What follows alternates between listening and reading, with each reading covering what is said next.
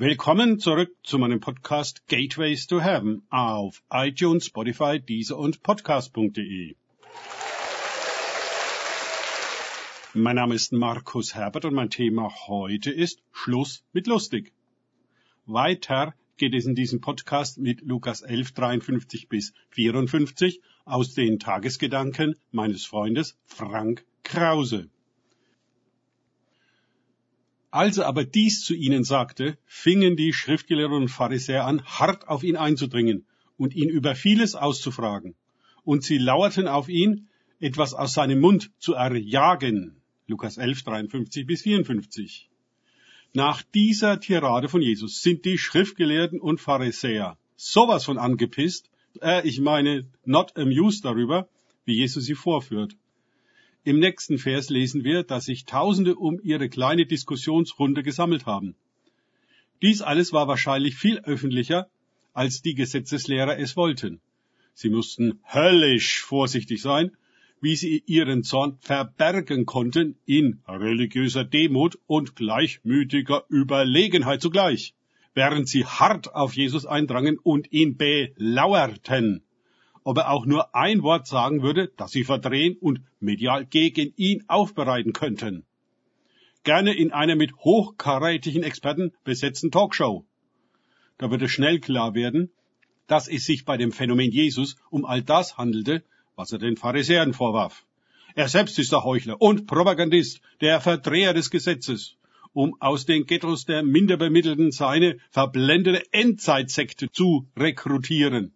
Ein rechter Populist, Hetzer und Verbreiter von Hass, den man dringend auf YouTube sperren muss.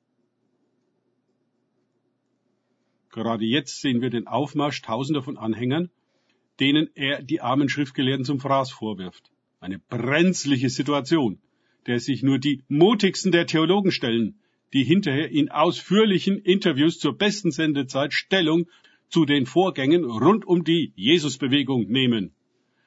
Eingeblendet werden die verzerrten Züge des totalitären Meisters mit Messiaskomplex, der mit erhobener Faust sein Wehe auf die Vertreter der Synagoge herabdonnert, was begeistert vom Mob aufgenommen und skandiert wird. Schrittweise wird Jesus zum charismatischen Verschwörungstheoretiker, zur Gefahr für die rechtsstaatliche Ordnung aufgebaut, die ihn nachher völlig legitimiert mit einer Sondereingreiftruppe bei Nacht festsetzen wird. Dann wird er von den besorgten Schriftgelehrten und Pharisäern, Oberen und Priestern zunächst gefoltert, äh, ich meine verhört werden, natürlich im Rahmen der Menschenrechtskonventionen, um dann unter dem Beifall der gut informierten Masse triumphal ans Kreuz geschlagen zu werden. Das hat er nun von seinen Weherufen. Die Schriftgelehrten und Pharisäer gehen in sich, denken mit keinem Gedanken über die Vorwürfe Jesu nach, verstehen überhaupt nicht, wovon er redet und lehnen brüskiert ab, was er da Irres über sie sagt. Sie sind doch die Guten. Sie führen die professionelle Regie, nicht Jesus. Und sie sind von den Behörden angewiesen, die Sache zu regeln. Sonst schalten sich höhere Stellen ein, das ist doch klar.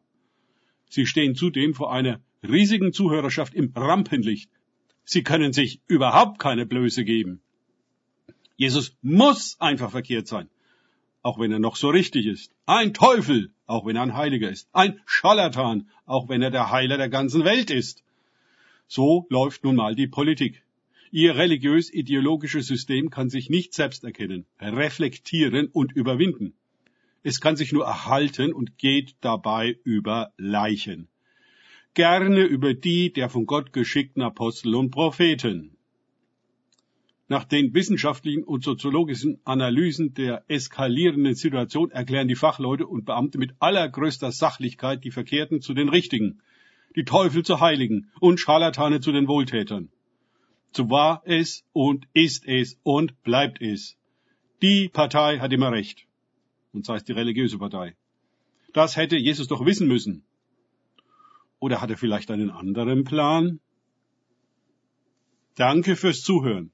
Denkt bitte immer daran, kenne ich es oder kann ich es im Sinne von erlebe ich es. Es sich auf Gott und Begegnungen mit ihm einlassen, bringt wahres Leben. Gott segne euch und wir hören uns wieder.